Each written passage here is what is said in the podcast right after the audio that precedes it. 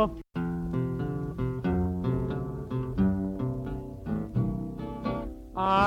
don't want to set the world on fire.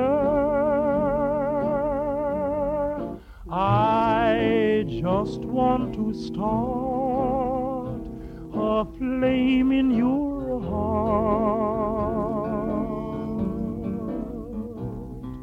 In 大家好， 我们又回来了，欢迎收听老 RPG 回顾节目。哎。啊，这是算是 Pro 节目里的一个一个播单专题。嗯。哎，我是西蒙。我是老白，我是微微旅行者记，哎，今天 G 君又回来了啊！啊。我们这个紧接着去年我们末尾聊了一期关于这个辐射二。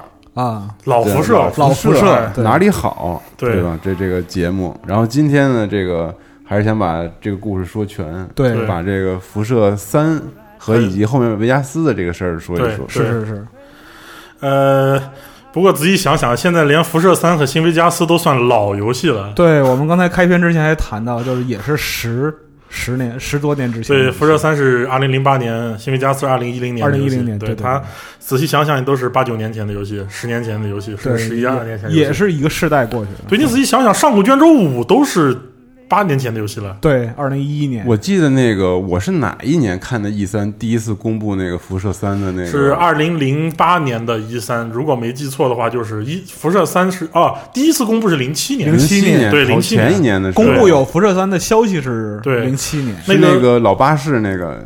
对，老巴士不是，老巴士零八啊年、零第一次公布的是是一个死人坐在一个电视机前面，然后镜头拉远的那个啊，对我说的就是那个，他不是坐在一个巴士里面吗？啊，不是巴士，不是巴士在一个空地上，对他坐在一个一个骷髅坐在一一个沙发上，前面放着一个在亮的电视哦啊，是零七年，对他那个就是就梗那个辐射一的开头的那个部分，对，对辐射一的开头。嗯呃，我们上一期说了，呃，真是上一期了，就是说把辐射一、辐射二、辐射战略版，包括就是那些零零散散的辐射，我们叫老辐射。嗯，新辐射实际上现在就有且只有，能说四座吗？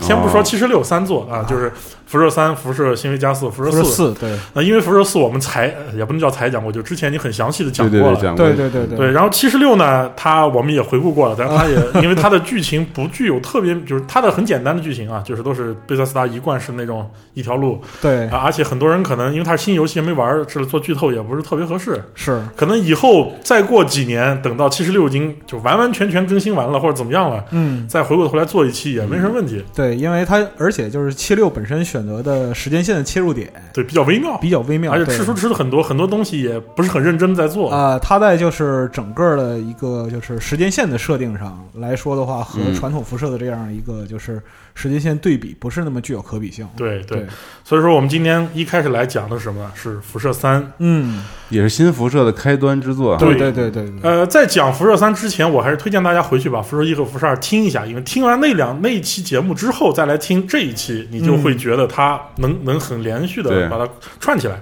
对呃，在讲这个之前，我先说这个为什么就是战略版和这个其他的不讲了，因为战略版实际上它很多故事已经不完全作为正传考虑，并且它的很多设定已经和辐射世界观是有很大冲突的。因为我们知道，澳大利亚人拿到战略版之后，他把它做成了一个八十年代摇滚嗯，是的，的那种风格的东西，但我就们知道一下突然从爵士变金属了。对对对对对就是之前都还是老的这个，就是那个劳斯莱斯的，你突然就给我换辆悍马出来，是是是，就是这样的一个划分突变。所以说，一般我们是不太把战略版整体作为这个辐射老的故事去讲。嗯。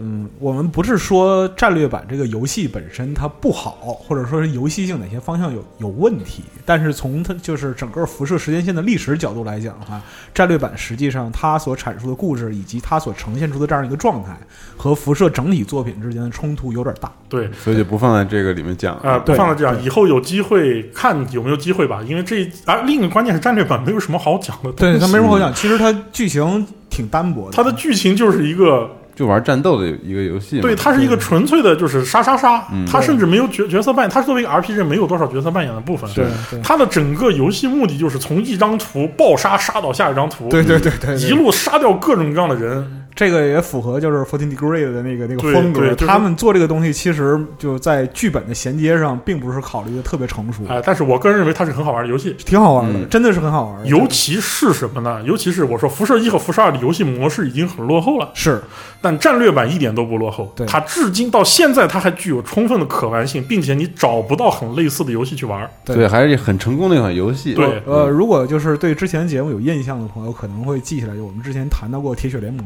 对对，哎，对，就是在当时来讲的话，其实战略版的《铁血联盟》它是在这样一个呃游戏类型里边儿对对占据一定的一个地位脉络的，对，嗯，他们的粉丝都很接近，就著名古代老 S 网站铁子网铁。子网，对哎对对对对对和必应十三都是同年的，包括骷髅柱这些都是老的不能再老的一些网站。是是是啊，至今为止都还有大量的这个铁血联盟的粉我记得就是最早的时候，就骷髅柱，骷髅柱开战时间不长，那个时候就像那个战略版啊，然后还有就是铁血联盟玩家，很多人都在上面集合，不光是就是不光是老辐射或者说老的 CRPG 玩家，对，如果要是让我总结一下，它是个什么类型的游戏呢？就是呃，XCOM 叉 com 啊，插 com 对，嗯就是就是就是叉 com 就这就不再重点去它说它了。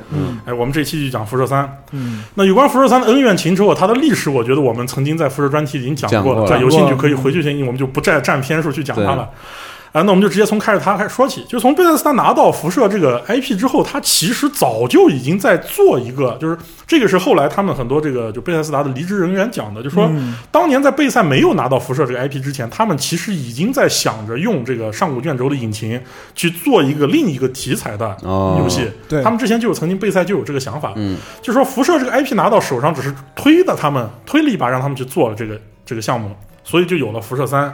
这也是为什么你在辐射三里面能玩到大量的，就感你感觉它就特别的上古卷轴四，是就是因为它一开始就是一个试水，就是说我想试试说我这个引擎我换一个完全不同的题材不做，奇幻的，做一点别的题哎，材。我会把它做成什么样子？所以说辐射三实际上就是贝塞斯达当年的这个试水作品。嗯这个作品它是这样的，就是我们这里这么多年回过头来，我们在评价它，就这句话我在很多期都讲过，它其实是一个做的有很多问题的游戏。是辐射三可以说是暴露了贝塞斯达这家公司所有的缺点，以及发扬他这家公司能够你能看到的最大的优点，都在这个游戏被体就体现出来了，对对。就膨胀式体现。是为什么它不是上古卷轴五膨胀是体现的？因为上古卷轴五实际上已经是后来贝塞斯达把它整个这些经验教训融回融到一起，做的一个其实很功利性的作品了。嗯嗯就是为什么功利？我记得我在那个就七十六那期我给大家讲过。是是对，，而且就是在上古五这方面来讲的话，其实毕设在这个作品里边扬长避短的这样一个状态是很明显。是很扬长避短。但是在辐射三呢，他就把自己做游戏最不擅长的暴露的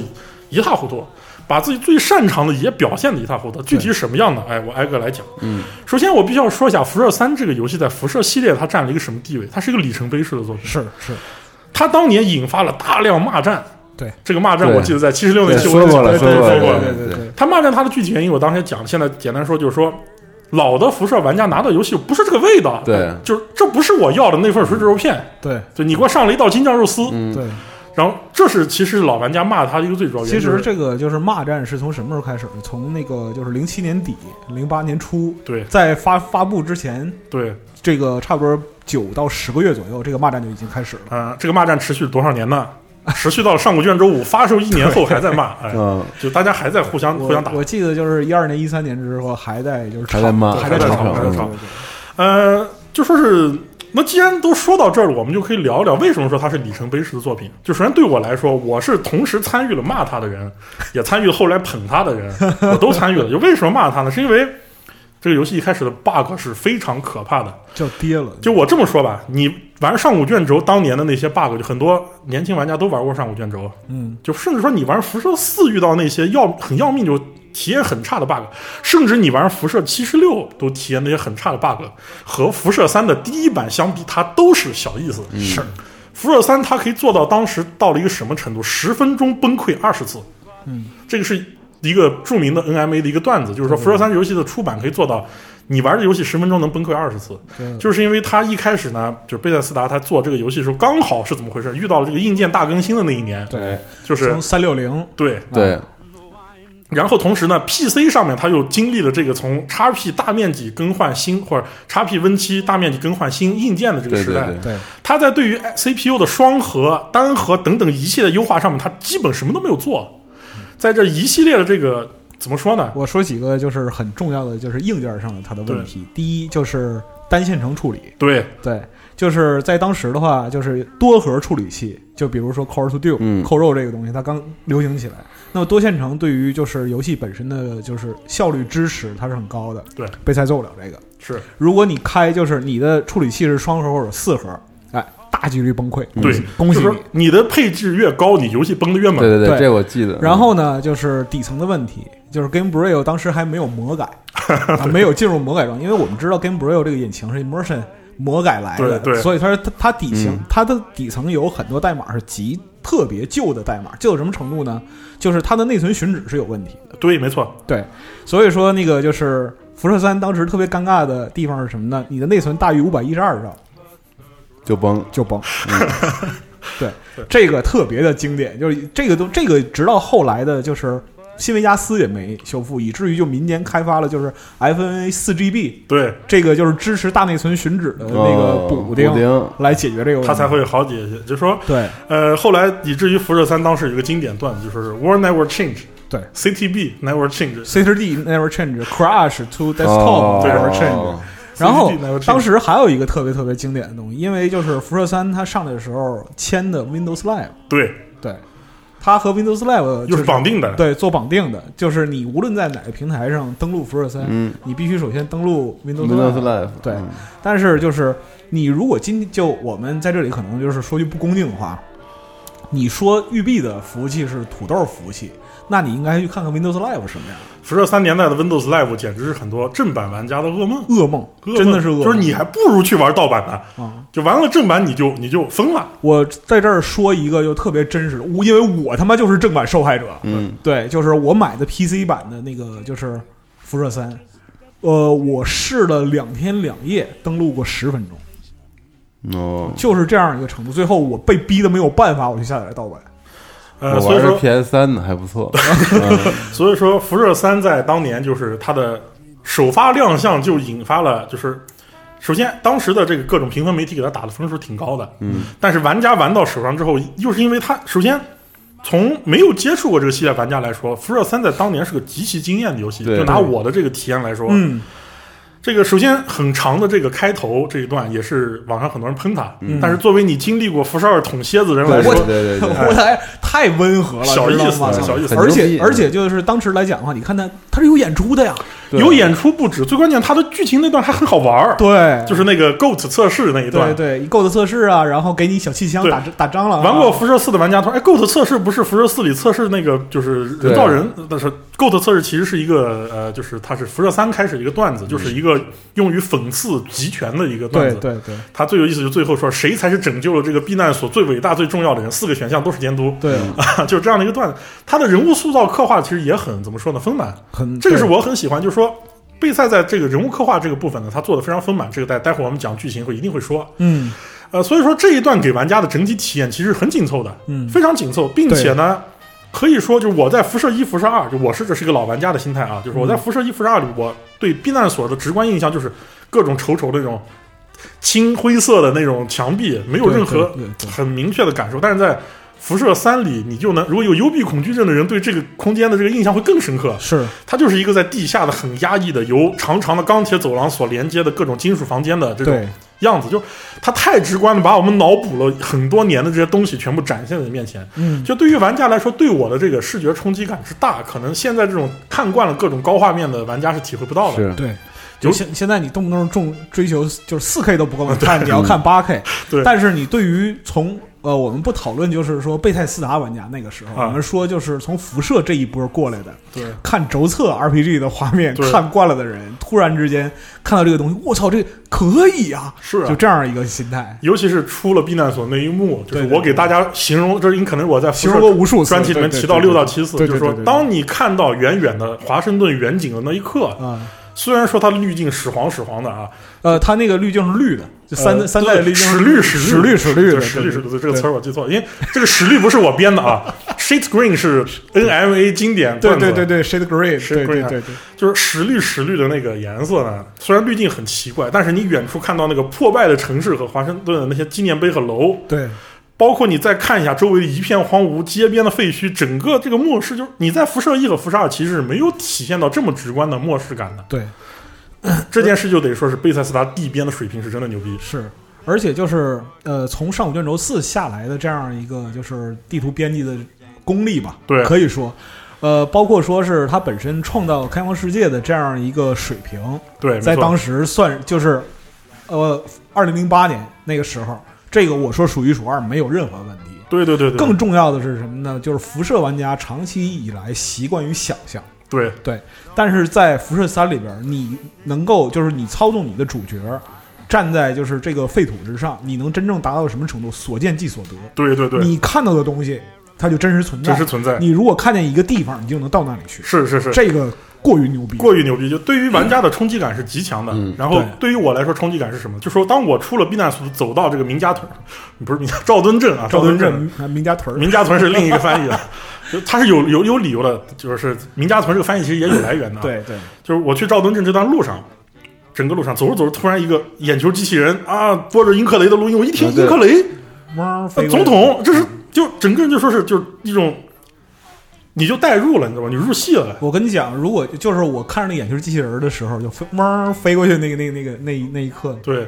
就如果说真的是在真实废土里，我肯定上去抱着他，你知道吗？就是入戏了，你就入戏。抱着他啃，我操，老哥又看着你了。然后回过头来再看到这个，就赵赵墩镇的这个门口的机器人，再看到赵墩镇的人和物，嗯，就整个这个过程是不断在给你视觉刺激。对有当年的玩家，现在玩家看它画面是老的，对，那当年玩家不断给你视觉刺激，所以实际上这就是为什么我们我在七十六那一期说，就是喷辐射三的，其实不光是就是老，就支持辐射三的不只是新玩家，老玩家其实也有支持辐射三的。是是是，我喷它是因为有很多理由，待会儿我们说缺点的时候说，但是我不是因为这个不是因为这个不，是因为这个，就整体，我现在至今认为《辐射三》是一个非常优秀的作品，对尤其是它其实很多地方做得上比《辐射四》还要好的。嗯是这个待会儿我们在讲它的优缺点的部分会很详细的说。OK，那所以说，他其实对于大部分玩家来说，就是说，他把废土真正的做在了我面前，对对，他就是不可替代的一部作品。让你真正进去了。对，对我来说，在我的心中，他就是一个留下了一个美好的印象。嗯，这就是大部分人对，其实就是说，我是我不能代表所有老玩家，但是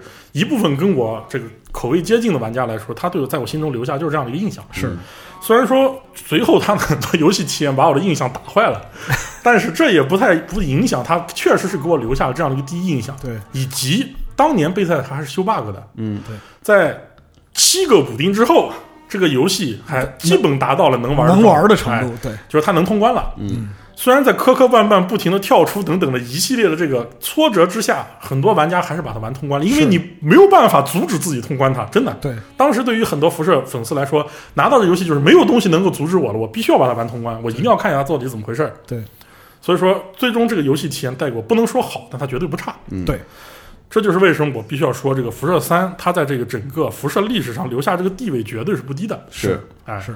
但是既然说到这儿，我们就得必须聊一下辐射三到底有什么缺点？你一直在说缺点、缺点、缺点啊！对你夸它这么久，来说缺点吧，这个问题到底有什么缺点？哎，不只是 bug，这个不只是 bug，不只是 bug，就是对辐射三它的缺点很多。这个缺点其实很多，就是听了我们之前节目的人就说，好像你说七十六的时候也讲过，嗯，对。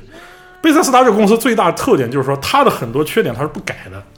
对，就是我会把我的很多毛病我继承到以后的作品里。就用我们今天话来讲，就铁憨憨哎，铁憨憨就是我就是死活不改。他有哪些毛病呢？我挨个讲吧。啊，那首先一，它的第一个毛病就是说，它整个游戏做的其实在数据架构和设计上是很糙的。嗯对就我一直在讲杯赛它的地边水平，编剧水平也不能说差，它编剧也是很有自己一套，嗯包括它的各种各样的对整个场景氛围渲染和就是对于玩家体验的优化这个事情来说，他自己有自己一套思路的。嗯但是他在于 对于做数据架构和整个游戏的系统设计这个事情上做呢，基本就是一塌糊涂。嗯他一塌糊涂到哪儿呢？我给你随便举几个例子就说吧。他这个游戏公司，尤其是你越玩到后期，你对这个游戏体验就会越差。对他是怎么做的呢？首先一，贝塞斯达他一开始数学其实做的很差，他高低估了自己游戏里面连发武器的这个数据，就导致这个游戏呢在后期除了连发武器和某些近战武器，它大部分的小枪是没什么用的。对，这就又是数据问题，就老生常谈。这里边其实有一个就很尴尬的地方，就是辐射三它继承了就是老辐射里的 perk skill 这个技能树，对对对，但是呢，就是它大部分 perk skill 其实都起不到什么作用。对，就是你到了后期，这个需要你到中后期才能体验的。对，就是你的 skill 什么样，对于你的就是小枪杀伤力一点几乎没有用，边际效应非常非常之低。嗯，而且它的主要是为什么呢？它的这个数据设置有问题，但就是等到下一期我们再讲新维加四，我们做一个对比，大家就懂了。嗯，然后，并且它的这个很多数据设计也非常的没谱。对你比如说，他一开始他觉得他自己给的这些敌人难度低了，会被玩家啊突突突全部打死。对，于是他就干了一个，就至今为止我们觉得这件事情设计，即便是在有了上古卷轴和七十六和辐射四，它都是一件不可思议的事情。这个对这个数值设计可以说使出天际对，。我更新了一个 DLC，那我就给你更新三个怪物，嗯这三个怪物全部都是两千血到三千血。哎，你的普通怪物是三百血，嗯我给你乘个十。我哎看你不是说你觉得你厉害吗？啊，你不是觉得你护甲厉害吗？对啊，对吧？那我就固定给他写个东西，我这游戏里面就这三个怪物打你有专门的加成，就他们只有他们打你有加成，打别人都没加成。对，他们打你主角的时候会造成无视任何防御能力，嗯无视任何的固定无伤害视。第二，无视 DT。对，对，就说他这一个系统直接就把游戏里面所有的护甲和武器这个东西全干崩就干崩了。对就是我砸崩我还不乐意啊！你是不是玩家觉得可能会难？嗯不要怕，没关系。我给你两个队友，一个是福克斯，一个狗肉，他们分别都有上万的血。对，哎，你就打不狗肉过靠队友。呃，狗肉还有一个问题是，就因为狗肉我们知道啊，就是历代的主角都会竭力去保护这个对。狗，对。但是在辐射三这个一塌糊涂数值系统里边，这个狗太容易死了，对。对，所以说他们就没有办法在那个后边更新断钢之前，他们就是加了一个 perk、嗯。Puppies，就是，这个狗死了的，你能你能找着，能找回来 你能把它找回来。结果断钢之后，狗肉三万血，三万两万五两，万五福克斯三万血。福斯三万，还有在路上你碰到的就是一个杂货商人，他会卖给你一个 GL 三机器人儿，对这个机器人儿一万五千血，对对，所以所以说你就是带着机器人儿，带着狗，或者说带着福斯，带着狗，你在后边喝茶抽烟，对，这游戏就结束了。对对对，就是他贝塞斯达对于这种就是这个数值平衡这个事儿完全不动脑子，他没概念做，就没有概念。嗯这个事已经基本上延续到他后面的每一部作品里。当然，这个事儿已经老生常谈不提了。他另一个缺点是什么呢？另一个缺点就是说，他对于整个游戏的故事，他都做得非常的好，非常的优秀，但是在细节上做的非常的糙，就让玩家的出戏感是增加的。这个也是后来这个就是老玩家喷他的一个主要原因，对那么也是举几个例子啊，嗯，你随随便便就能捡到动力甲。嗯啊，动力甲随便穿，但是动力甲呢，这个因为它的这个数数据 DR 系统呢，你的动力甲减伤是有问题的，对，所以说就是一群小土匪拿着小枪，还是很轻松就能把你打死。啪啪的把你。就这个，我虽然之前说过，辐射二的最高难度动力甲也有点脆，嗯，但是呢，和辐射三这个是没有办法比的。辐射三的最高难度，因为它的难度机制也很傻，它从来不改变敌人的 AI，它的难度机制永远改变方法就只有一个，你主角只能造成一半伤害，乘数，敌人只能造成两个，只能改数。就是说，整个贝塞斯达在这个系统部分的糙的程度呢，就让玩家就觉得，哎呀，你是真的糙，你是真的糙，嗯对，而且就是把刚才我们说到两点结合起来，这个是一个戏剧性的效果。对。就一呃，整个辐射三里边伤害最高的，就是伤害数值最高的怪物是传奇白蝎子，对。嗯对，四千血，对方四千血。但是呢，你如果在传奇难度下打他的话，你的对他的伤害是四分之一，他的伤害加成是八倍，啊，二分之一，二分之一，二分之一，它二分之一。是他是两倍，两倍，对。八倍是那个什么是是上古卷轴的时候你你搞混了。对，就是这个事情就让玩家觉得，那但是玩家打怪物他是是也是有办法的，因为它的数据漏洞导致这个游戏里面所有的连发武器伤害输出过高。对。这个游戏到了后期就是我冲到怪前面，把鼠标顶在怪脸上，摁住鼠标不动，啪啪啪。啪啪啪啪啪换梭子，啪啪啪好，战斗就结束了。对，就后期战斗体验也是非常差的。对就又是因为呢，同时因为这个，我不是说怪物的攻击力很高嘛，但是我又有办法能够让我的血量不停的回复，因为这个游戏里面的治疗针吃治疗针没 CD 的，对。对，我就要冲到怪物面前，按住鼠标，不不不不不不双点，好，这个游戏战斗就结束了。嗯后期毫无战斗体验可言，再加上它这个本身引擎就狗屎一样的打击感，对就基本上这个游戏的战斗后期就是，哎呀，反正是你玩过你就懂了很抛啊，对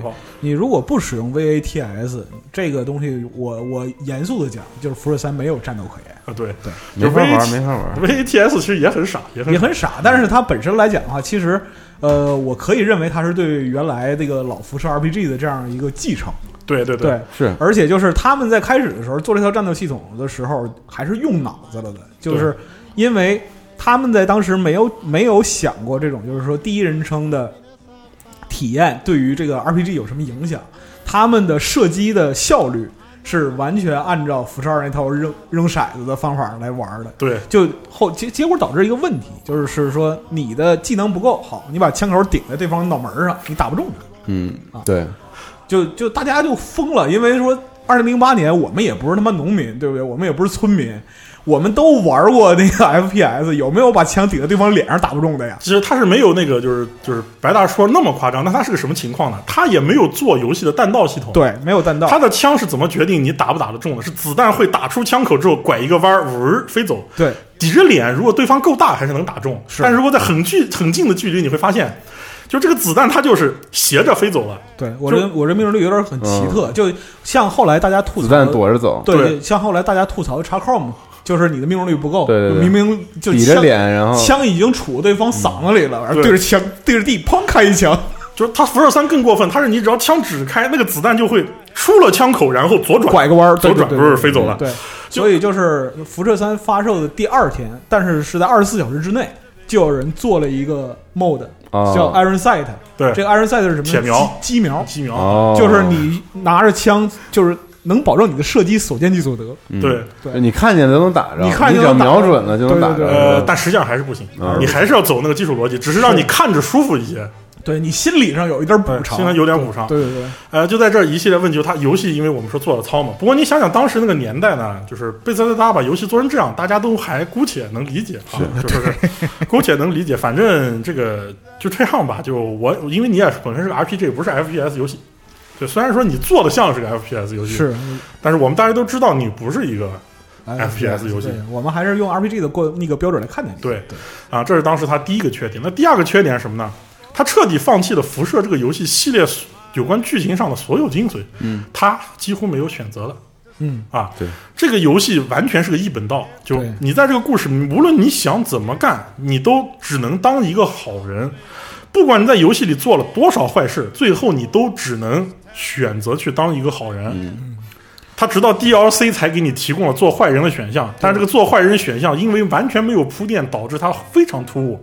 呃，还有一个问题就是，呃，这个我们讨论内容是在主线上啊，对。我们是说主线这个部分，就是他后边 DLC 的这个选择呢，其实我觉得也是受到了抨击之后对，才才才有了 DLC 才有了 DLC，对。对对，就是这个时候贝塞斯达还是一个会接受玩家提出的意见并且改的它还没有那么膨胀，没有那么膨胀。嗯但是整体而言来说，就尽管它有这么多的缺点嗯啊，就这我刚才说这缺点其实已经挺要命的了，是就是这么多缺点。但是因为我们刨去这种玩家做选择的部分，就假如我们看一下，就这个制作组扔在我们脸上这个游戏，他想让我们玩成什么样？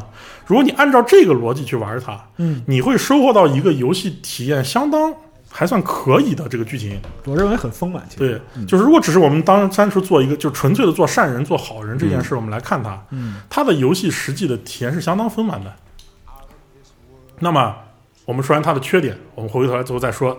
那么，终究而言，虽然有这么多的缺点，但是综上所述，嗯，它依然是一个里程碑式的作品对，值得肯定作品，因为它确确实实是一个好游戏。嗯，它的故事确实讲的还行，它的整个地图探索就在沙盒探索这件事，一直是贝塞斯达强项，就不夸他，我们大家都知道它是强项，机制很好，机制很好。嗯，然后包括他游戏里面的埋的那些可探索元素，对，各种段子，比如说那个马桶揣艺术家，马桶对马桶艺术家，医马桶艺术家。医疗装甲，哎，医疗装甲，对，就是有关这些段子呢，有一个著名的辐射同人小说，嗯。真的是著名的辐射三同人小说，但是现在已经被埋没了。嗯但是当年也是引发了很多著名的这种，就是很多段子很讨论。这个小说叫什么？叫《蜥蜴肉串》，还有《僵尸肉串》，僵尸肉串，嗯是一个用鲁迅式文风，描述了辐射三经历的一段故事。嗯大家可以把这个小说看一下，写的非常好。但这个老哥现在我已经联系不到，也不知道他去哪儿，是嗯 B N 十三的一个对，啊、一个老玩家。那个时候 B N 十三创作雨后春笋，对然后也诞生了大量的这种同人创作，尤其是对嗯辐射三在日本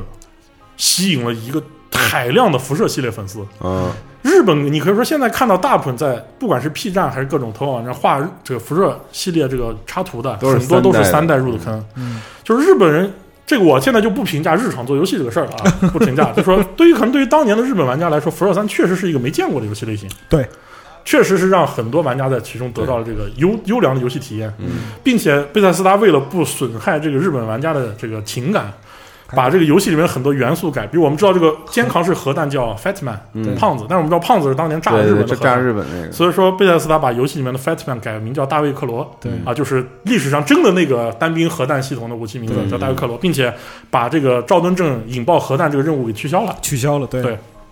当然，现在现在贝塞斯达就没做那么细了啊，是。大家心态都很野了，都能接受。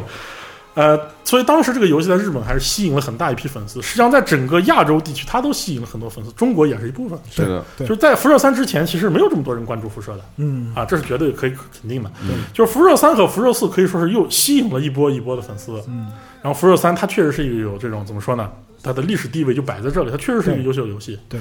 那我们刚才居然说了剧情，很多人说，那它到底讲了个什么样的故事？为什么这个剧情你觉得它好呢？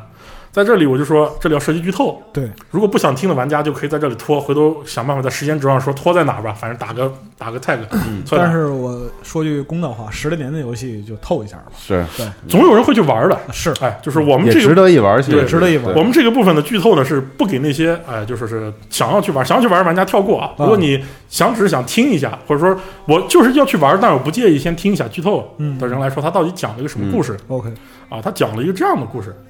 首先，我们辐射一和辐射二故事大家都知道，嗯，那么在辐射三是讲的是多少呢？是辐射二的三十多年后，对。到辐射二的结局是二二四一四二年，二四四二年，，辐射三的开头就是二二七七年。嗯，啊，到了二二七七年之后呢，这些我们一下视角来到了东海岸，来到了这个华盛顿。华盛顿，嗯，我们之前的故事都发生在加利福尼亚。西部对对对。啊，西部，这就一下整个跨横跨美国大陆。是在这个地方，我们知道有关避难所啊、故事这些，只要你玩过辐射系列玩家，肯定都知道，嗯我这就不赘述了。之前也讲过很多了，嗯你是幺零幺号避难所的一个居民，嗯你父亲是幺零幺号一号幺零幺号避难所的一个科研人员。哎嗯你作为这个避难所居民，你对很多事情都是不清楚的。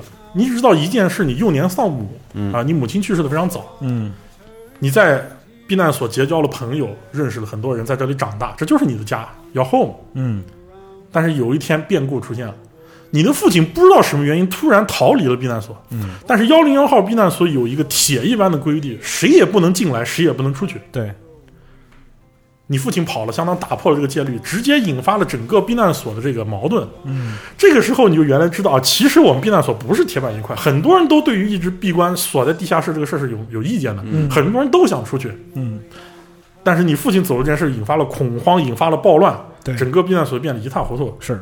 并且因为你父亲的出逃，导致有人死了、伤亡了，在暴乱中伤亡了，嗯。你就变成整个避难所人眼中这个对。眼中钉肉中刺。对，于是你在你青梅竹马一个姑娘叫阿玛达嗯。的帮助下，她最终想办法把你让你逃出了避难所。嗯。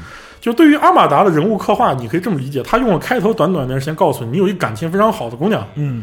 她一直很照顾你，就是你被欺负的时候，他照顾你；她是她被欺 overseer 的女儿，对，他是嗯。监督的女儿。监督女儿，最后呢，他也是帮助你，就仁至义尽，真的是对你非常好，嗯。让你逃开了这个避难所，对。把你推到了废土上。嗯。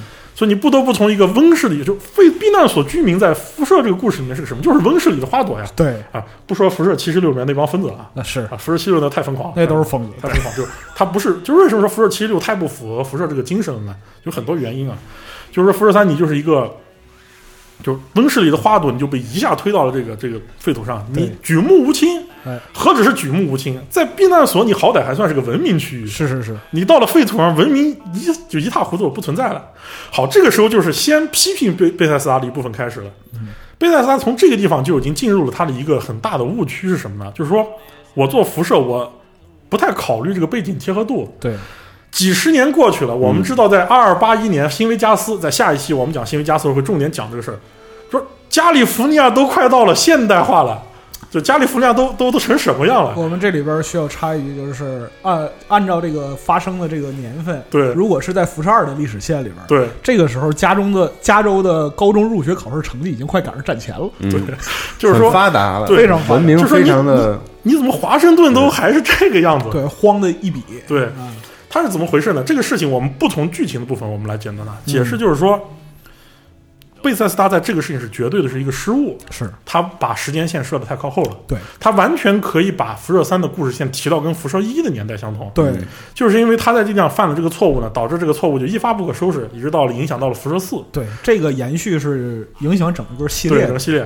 就是说到了二二七七年，华盛顿还是一塌糊涂，哎，所以说就主角来到了这个废土之上，就开始寻找自己的父亲。嗯，这就是为什么很多人后来我们把这个辐射三的剧情总结叫一个字儿“熊爹嗯对”。他们当时不是开玩笑，辐射一是什么啊？辐射一是寻水，对，辐射二是什么寻根啊？你要你要找这个你的祖先的对对对对。对，那辐射三是寻爹，找爹，对哎，辐射四是什么？是寻子，寻子找对辐射行为加速的时候？是寻仇。对，真的是寻仇，对，是就是说是我们就说是寻爹的故事，你是找你父亲。对但是你出来之后，这个地方我就说，在贝塞斯达在辐射三这里所构建这个剧情阴谋还是很优秀的。嗯，你突然意识到一件事，你爹在骗你，整个避难所人都在骗你。对你爹和你根本就不是避难所居民，对，你们当年不知道通过什么原因进入了避难所，进入了避难所，所以说幺零二号避难所这个什么人都不能进来这句话也是假的，嗯肯定是有很多人进来过。后来你还发现什么人都不能出去也是假的，当年有人也出去过。有他妈好么些人出去过，对对后来你就终于明白了一件事：这个避难所的这个口号有问题，这避难所的存在目的也有问题，然后就归到了这个辐射系列的这个精神内涵。避难所不会救人，对然后这个东西我们已经说过很多次了。是，于是你在寻找你父亲这个路上，你就开始找各种线索，摸爬各种线，认识各种各样的废土人，嗯，结交朋友，结交坏人，受伤打怪，遇到各种各样问题，遇到难题，遇到痛苦，目睹这个世界的一切。嗯，在这一段，就是我觉得是，如果你要按照贝塞斯达给你规划好这个路线走，你体验到的游戏乐趣也是非常明显的。对，当然，第一遍玩这个游戏的玩家，我相信肯定还是愿意去走好人路线。是只有这种我们这种，哎，对吧，old ass 才会走着走就走歪了。你去帮助那些，就是他这个，就是贝塞斯达在这个游戏里面做到这，真的是做到了一点，就是说，这个废土上不是谁都是好人，对，但是人坏人也不是坏到什么程度，嗯，对吧？有些人他也是好人，有些人也是坏人。比如说，在这个就是辐射玩家最津津乐道，就是说你在赵墩镇，这是一个由核弹一发未爆弹对周围建立起来的一个城镇。嗯，这城镇里面有一个人，他非常奇怪，他有一个养女，对，这个人天天骂他的养女，并且经常喝酒，就显示是那种特别不负责任的老爹，对，并且你甚至有点怀疑这孩子是不是他拐来的。是是是，啊，他表现出来这个，他表现出来自己是个流氓，嗯，但是如果你潜入他家，你会发现真相，他的所有的流氓的表现，这种恶人的表现，全是装的，是为了保护他女儿。对。他为了让所有人表现出我他妈就是一个混账东西，不好惹。对，你要是这这姑娘可能是我的一个奴隶，嗯你要弄了东西，我肯定要搞你。对，说他所表现出来的这一切都是为了保护他这个女儿，并且对他女儿真的不是他的女儿。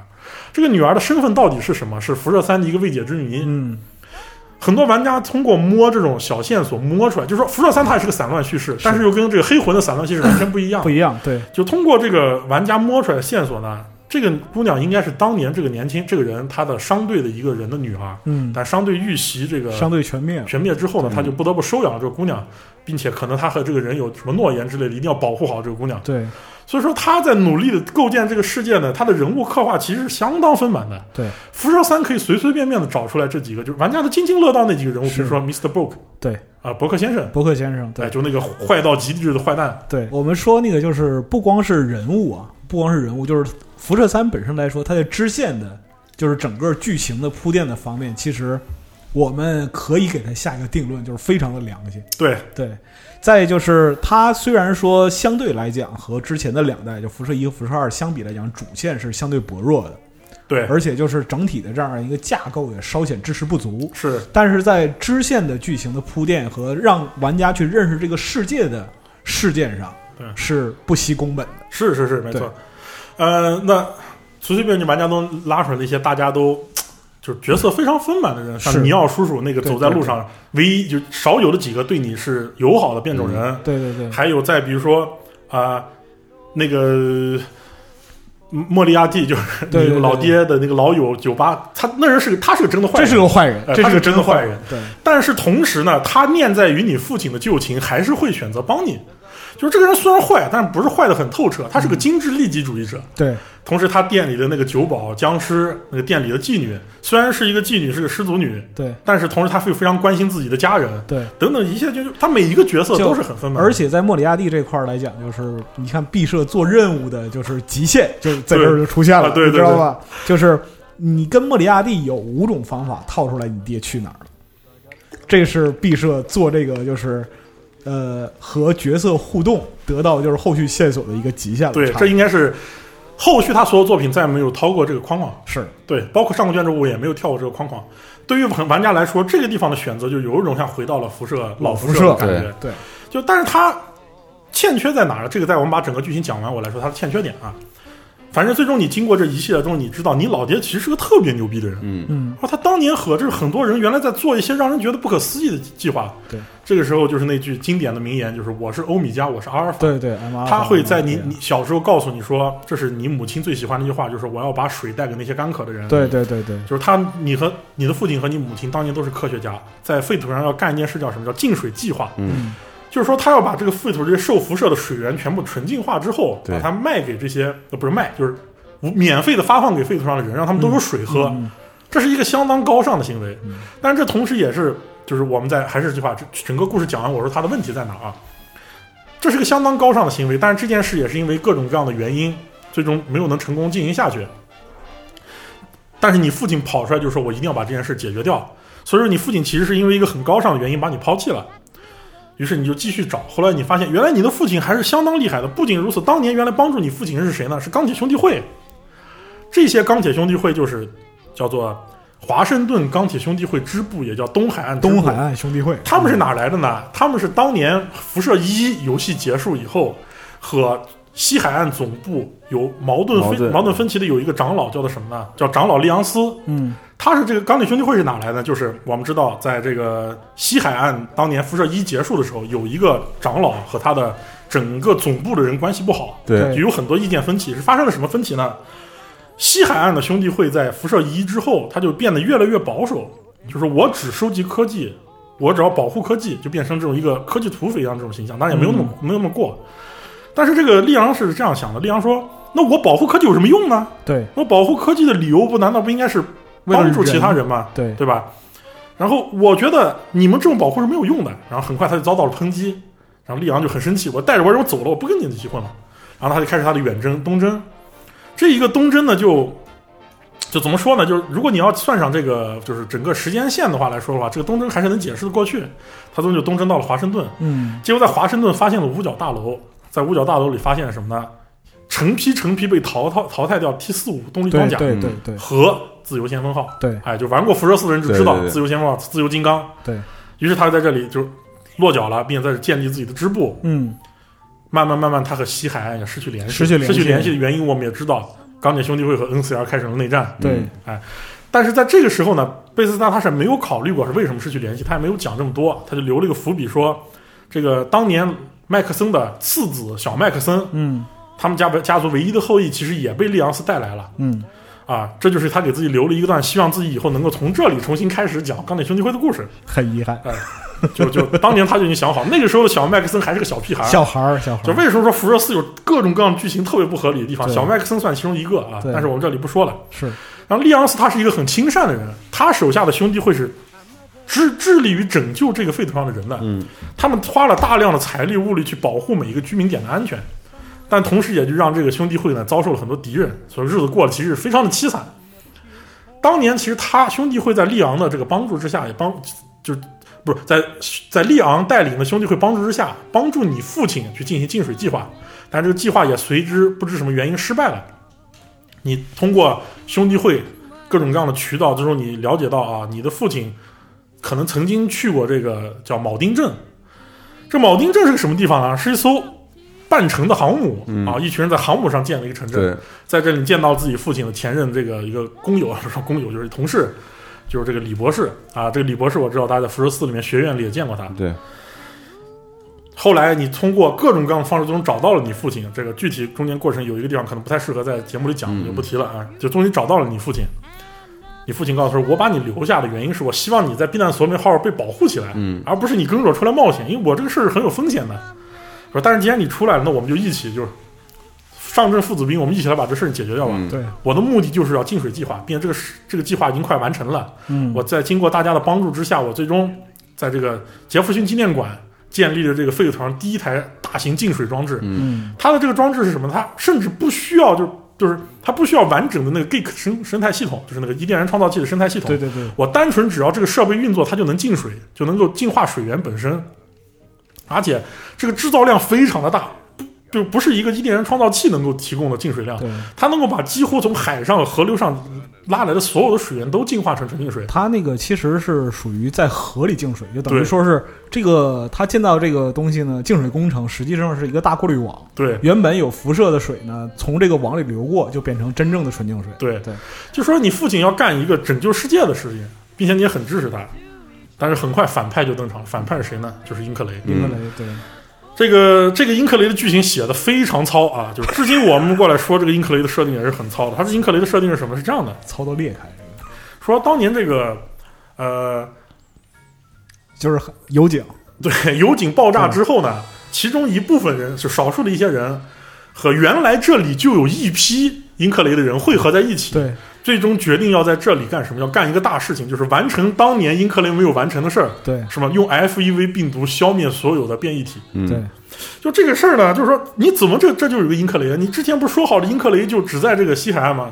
好在辐射三贝塞斯达把这个剧情拓展了，对，告诉英克雷其实还有很多啊、对在美国各地都还有很多分支基地，很多分支基地对对对哎，东海岸这个基地呢，这帮人还挺厉害的。啊，于是英克雷又登场了，他们决定把你父亲捉了。他要干什么呢？他们的目的是一个，要通过你父亲是净水计划，把反 FEV 病毒投入到水源里去，对所有喝了水的变种人就全死了。对但是这里就又遇到那个老问题啊，就是说，那福废土上大部分人几乎都有点变异，你这一个水下人那不是人基本上死光了吗？对，那我肯定不能干呀。但是在这个反抗过程中，你父亲就死了，嗯就被英克雷残忍的这个事情，就是它是个很迷的事情。嗯你，父亲是引爆了这一个设备，和英克雷的人一起就同归于尽了。它实际上是应该是把净水工程的一个就关键元件的辐射给拉满了。对，拉满了。哎，对对对，但是你父亲究竟死没死这个事儿呢，有很多说法。我们现在姑且就认为他死了吧。嗯就是这个就是是是很多说法。然后你逃脱了，你成功逃脱了。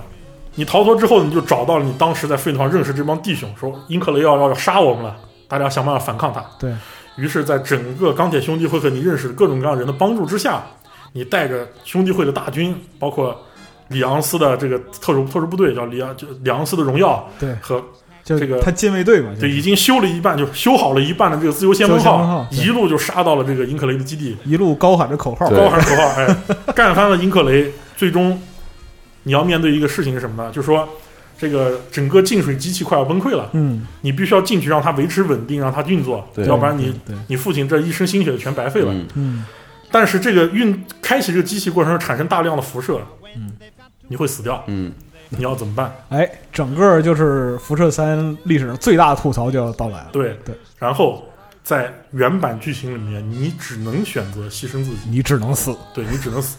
但是从感情的角度来讲，是没有什么太大的问题啊，就是这是你父亲一生的心愿，问题在于，哎，但是问题在于是。他做的太糙了，这个部分甚至到了什么程度呢？我明明我的队友里面是有僵尸和变种人这种完全不怕辐射的事情的，必须得我去，但就是得由我去，并且而且就是你如果跟那个就是变种人福克斯，你跟他聊这事儿，说嗯我。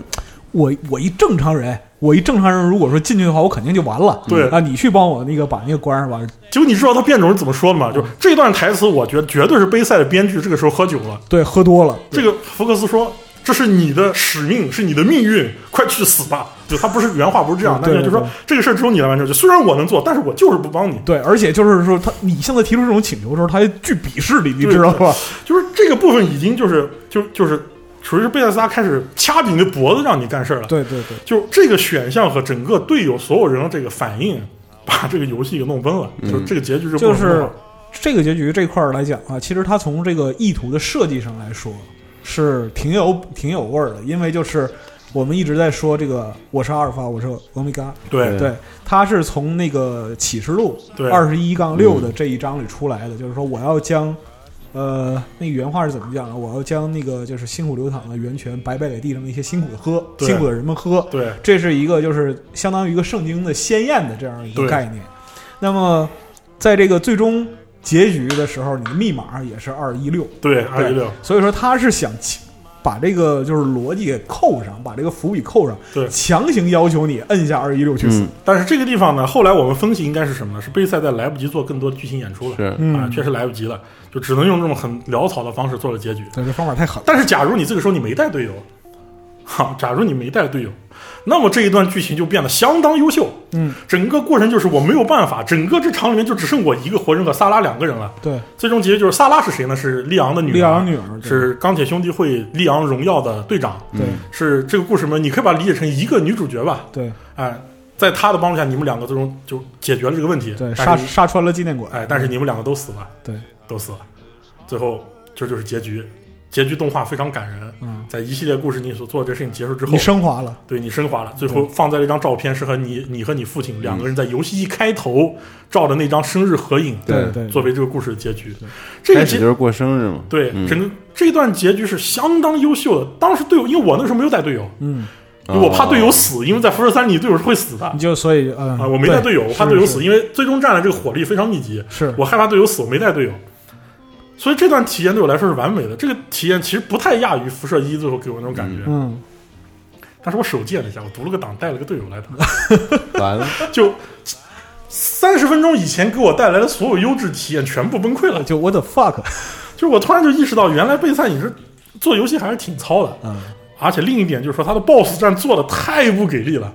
你的 BOSS 战是打一个杀了你父亲的凶手，就是那个奥特奥特，叫奥特上校，奥特曼上校，对，也叫秋上校。但实际上他那个不是奥特曼，不是秋天，啊，只是那个很秋天的拼写很像，嗯所以很多人翻译成秋上校秋天。秋上校，对他的发音是一样的。这个段子后来还在这个就是《新维加斯》里吐槽了，对，就是这个你要把秋上校打死，整个 BOSS 战做的巨水无比。这个秋上校也是一贯贝塞斯达特点啊，最终 BOSS 还不如路边一个怪物对吧。对，但是在整个这一系列的这个游戏体验中呢，就如果你像我刚才说的那样，你去玩它，并且你在做了各种各样的支线，体验了整个费祖分组人情之后，这个体验其实不算差的，哎，嗯真的不算差。嗯，我可以给他打一个七分儿啊，七分儿。七分儿是没有问题的，没有问题。对辐射三这个评价来讲的话，其实我们在今天的就是备赛的叙事里边儿有有一些东西，其实它是在这个很长时间里边它逐渐的流失了。对，对，那就是辐射三，我们可以看到，就是贝塞对于最开始的就是黑党的这样一个叙事，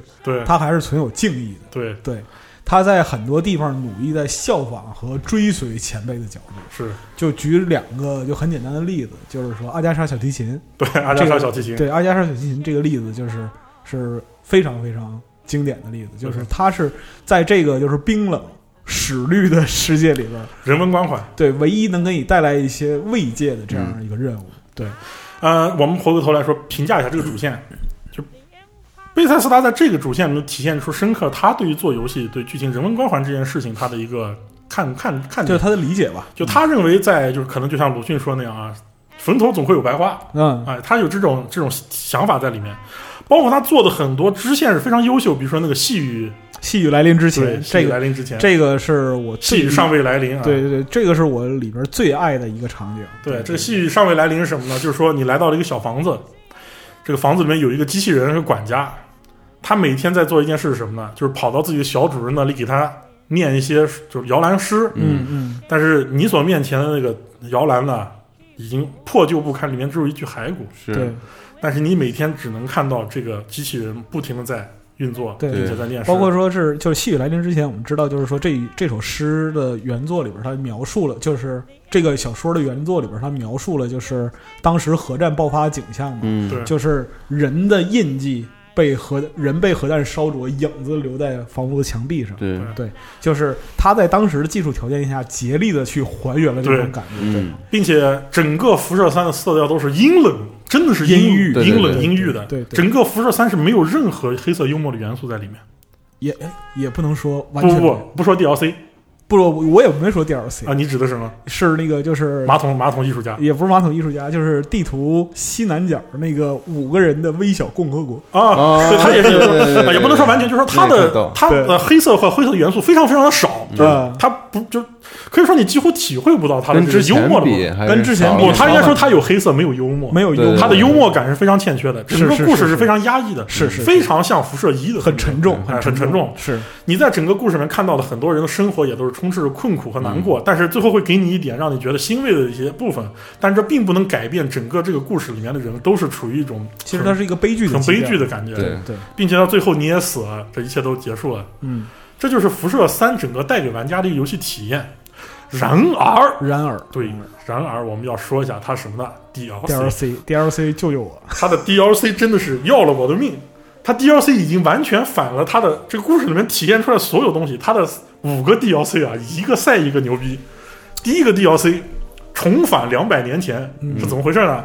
你找到了一台两百年前的这个哦一个模拟舱，可以模拟当年安克雷奇前线美军和国怎么说我们我们啊，我们这个说整个词儿都不对，和我们打仗的那一幕。对对你化身为一位前任美军士兵，拿着美军装备在战场上开始和对方厮杀了起来，这个调性他妈就就有问题，就嘣儿一下，这个剧情就上天了。嗯，其实剧情挺好玩的，甚至有人做了 mod 把它做成使命召唤的游戏模式。对对对对，就是这样，就是这样，就你可以理解成你在辐射里面玩了一把使命召唤，对对，真的是，或者说荣誉勋章啊啊，这荣誉勋章应该是更准确一点。而且它这里边就是很就很逗啊，就是又有潜入，对，然后又有就是那个正面交火，对然后还有重武器什么的乱七八糟。还有小队小队作战，我当时看到这个 mod 就这个 DLC 的时候，我下巴都要掉下来了，真的。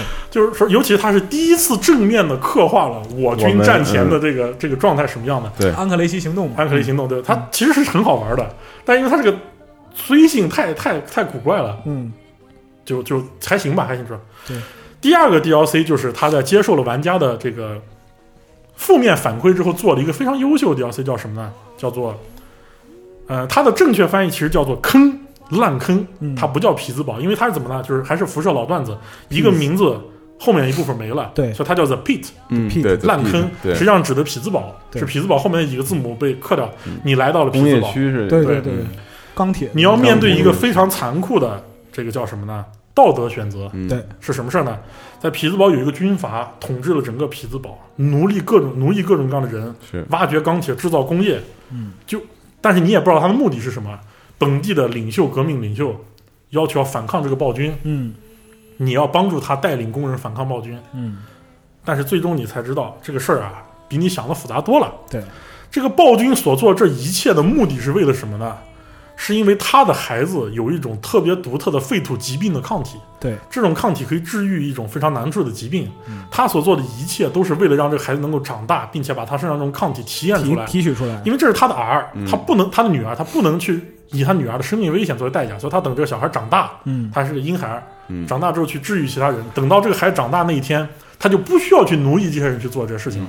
他就是一个在道德的压迫，目的驱使下，他是一个在道德的压迫下选择了更糟的道德的人。嗯对，而且就是关于他的这个背景身份，对还得说明一下，就是他是兄弟会里逃出来的，对对他对于兄弟会所做的一切，就说这是兄弟会的黑点。当年兄弟会来这就只杀人、拿东西，什么都不管。对，这件事也是促使里昂彻底要改变兄弟会习性的这件事儿。对嗯对就是说，如果你要在辐射三里帮助了兄弟会，你会真正体会到一个截然不同兄弟会，不是军阀，它就是一个纯粹的要为了废土人民而奋斗的一个。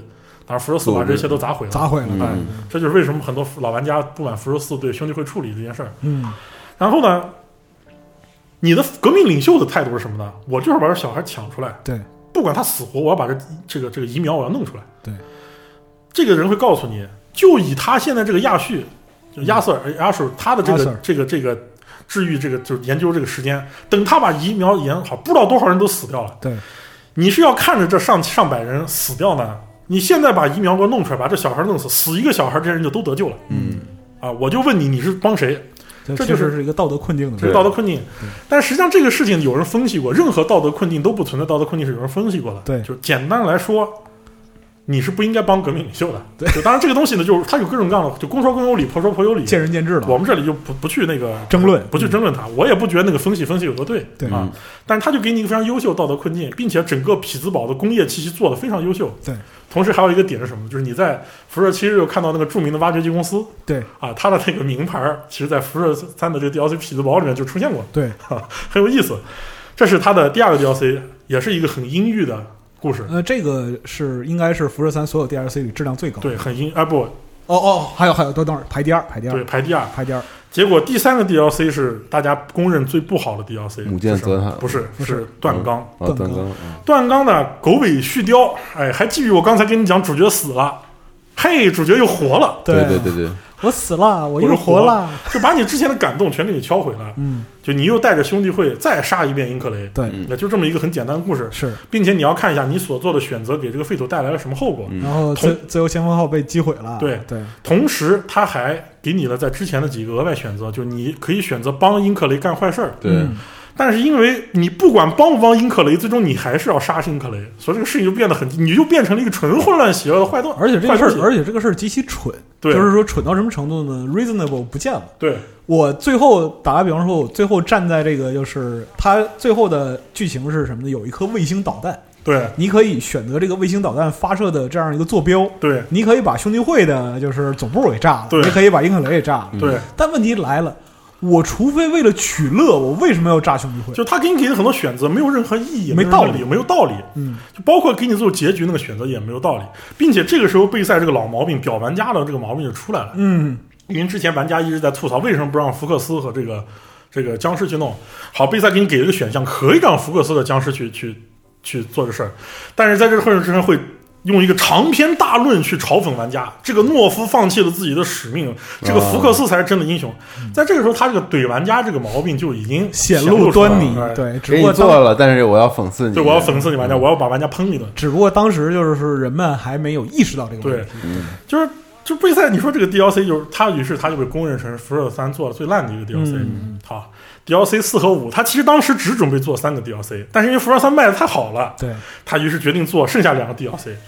那剩下两个 DLC 就已经彻底成了放飞自我的这个，这个是真的，就真正意义上放飞放飞自我。。但是他的第四个 DLC 反而做的素质最好，对是什么？就是著名 DLC《望海崖》，嗯，也是辐射系列经典故事，人们津津乐道很多年的一个段子，就是克苏鲁克苏鲁故事的开头。对对对，这个望海崖就讲述了是什么呢？我就跟你讲，呃其实这个剧情没什么最大不了的，就是我们用克苏鲁的视角去看它，就是尤格索托斯当年在这里有个邪教，对，那这个邪教，就是说这个为什么它很好笑呢？就是说你玩过辐射七十六，你再回过头来玩，就是说，就是。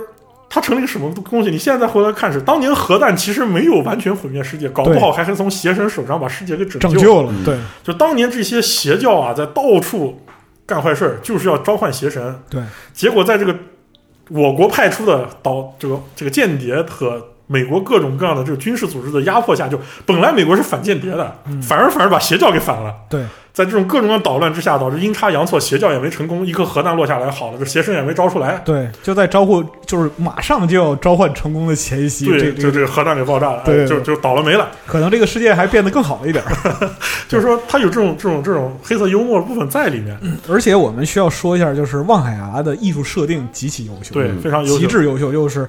当时他们就是个放飞自我的成本也是怪高的，你知道吧？就包括说是整个望海崖的，就是环境、地形，包括就是怪物设定、对，呃敌人的设定，就是剧情文本都是下相当有心下了心思去弄的。对望海崖是个什么样的 DLC 呢？我不需要多讲，它是一个强化版的原港。对，哎，它的恐怖氛围和这种这种这种地图设计比原港做的要好。比原港好。对嗯，它就是一个强化版原港，你就能体会到它是一个多么多多好玩的一个 DLC 了。对，它确实好玩，充斥着各种各样的段子。而且就是是包括后来在新辐射这个系列，就是三和四这里边的吨位制，对对这个东西在当时也是就很惊艳。对这个这个任务非常惊艳。它带来了这个克苏鲁的剧情，把整个克苏鲁设定引入了辐射对啊。好，这其实这个剧情很简单，就是说你到了这个这个岛上，解决了一个很奇怪的案件，嗯，这个事情其实跟你主线一点关系都没有。嗯对你解决了一对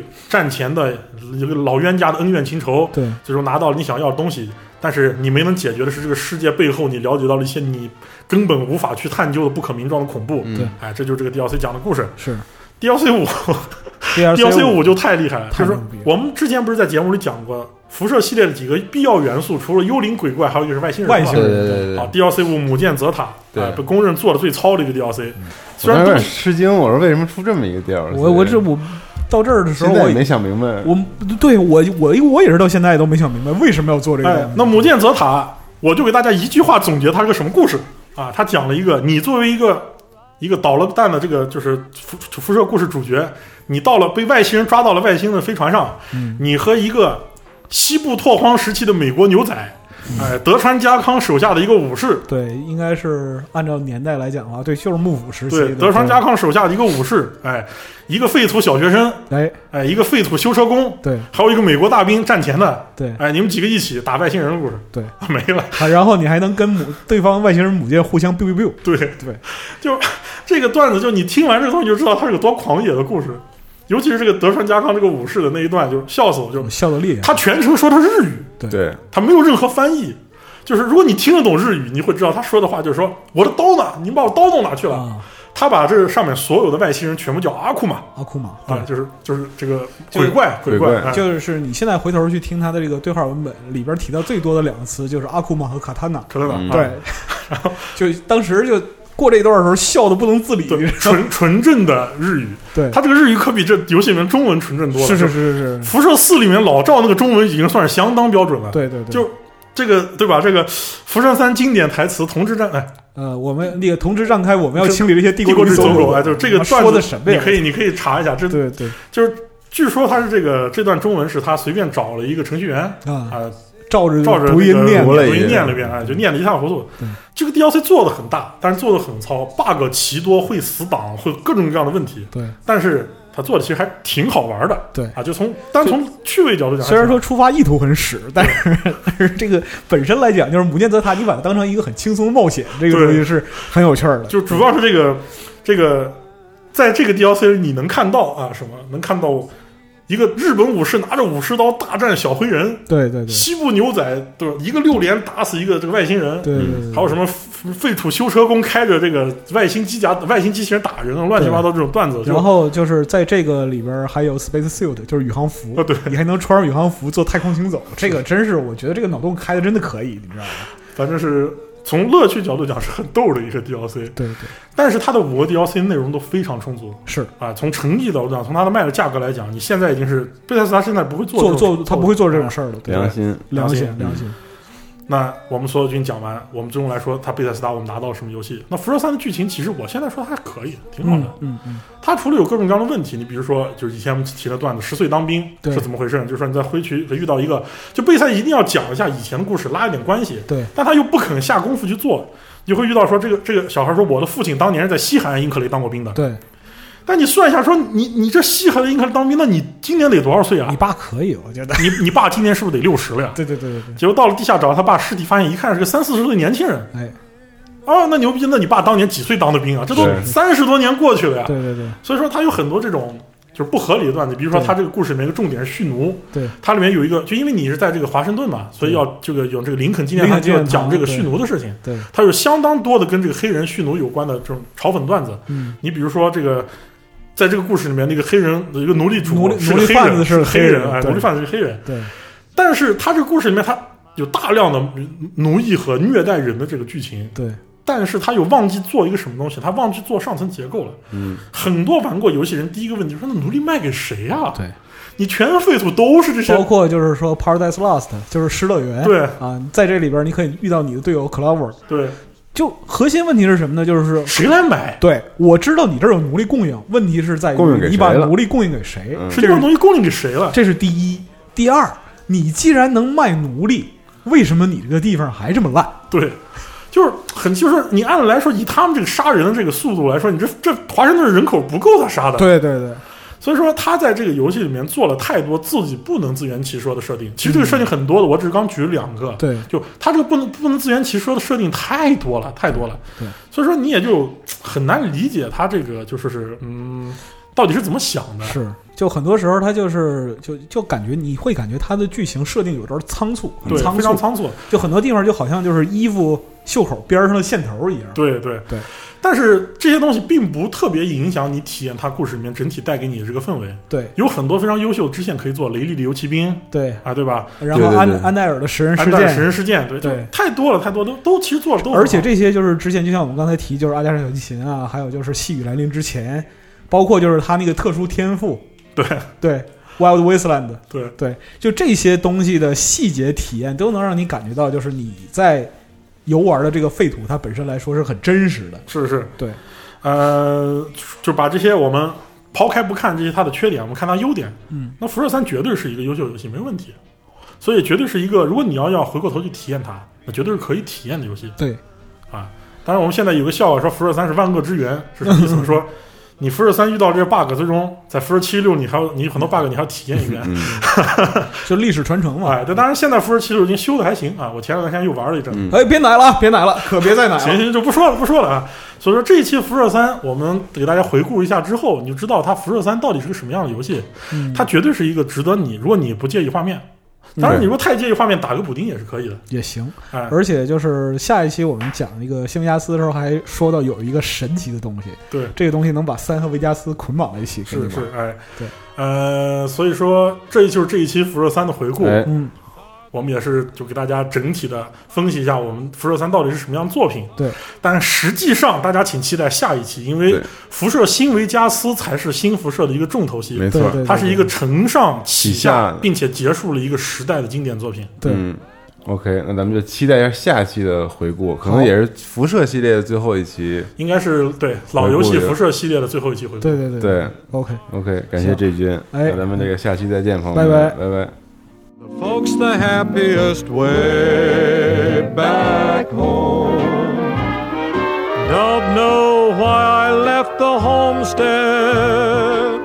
I really must confess. I'm a weary exile singing my song of loneliness. The grass is the springiest, the bees are the stingiest, the birds are the wingiest, the bells are the ringiest, the heart's the singiest, the arms the clingiest way